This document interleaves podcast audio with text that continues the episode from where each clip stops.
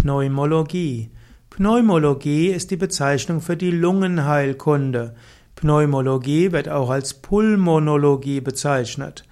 Die Pneumologie befasst sich eben mit den Lungen.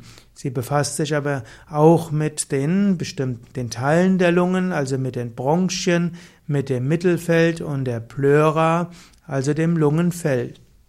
Pneumologie befasst sich dabei mit der Prophylaxe von Krankheiten, befasst sich auch mit der Erkennung von Krankheiten der Lungen und mit der Heilung der Krankheiten der Lungen.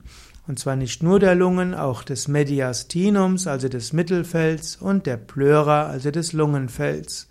Die Pneumologie ist auch in manchen, manchen Krankenhäusern eine Abteilung des Krankenhauses.